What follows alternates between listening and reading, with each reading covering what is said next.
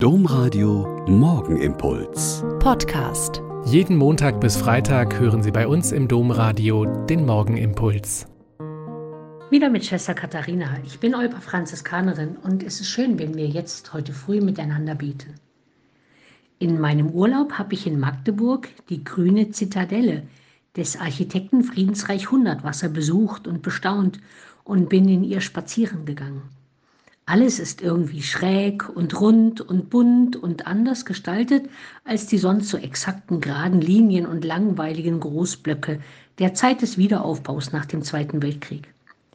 Auf der Homepage habe ich gelesen, die Architektur sei die dritte Haut des Menschen, meinte Friedensreich Hundertwasser.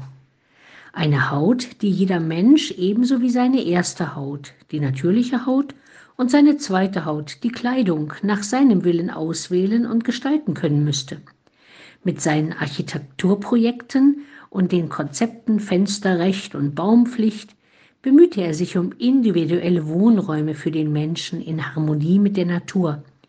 Er betrachtete es als die hohe Aufgabe der Architektur, den Menschen ins verloren geglaubte Paradies zurückzuführen. Soweit zu lesen. In der Bibel gibt es viele Stellen, in denen es um das Paradies geht. Am Anfang der Schöpfung um den wundervollen Garten voller Bäume, Früchte und Blumen, den Gott für seine Menschen angelegt hat. Um die Vertreibung daraus wegen der Sünden der Menschen gegen Gott. Um die wunderbare Zusage Jesu an den Schächer am Kreuz, heute noch wirst du bei mir im Paradies sein. Und für das Ende der Tage dieser Welt gibt es wieder eine paradiesische Ankündigung in der Apokalypse.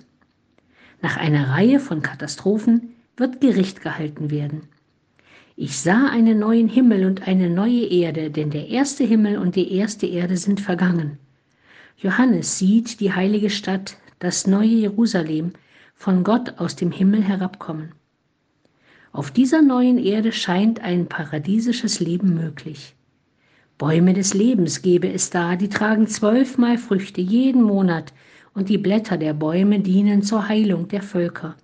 Und es wird nichts Verfluchtes mehr sein, und der Thron Gottes wird in der Stadt sein, und seine Knechte werden ihm dienen und sein Angesicht sehen.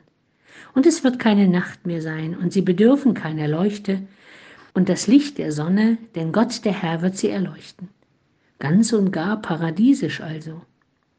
Und da ist diese wunderbare Zitadelle in Magdeburg, ein ganz kleiner, bunter, wunderschöner Vorgeschmack dieser paradiesischen Ankündigung. Der Morgenimpuls mit Schwester Katharina, Franziskanerin aus Olpe, jeden Montag bis Freitag um kurz nach sechs im Domradio. Weitere Infos auch zu anderen Podcasts auf domradio.de.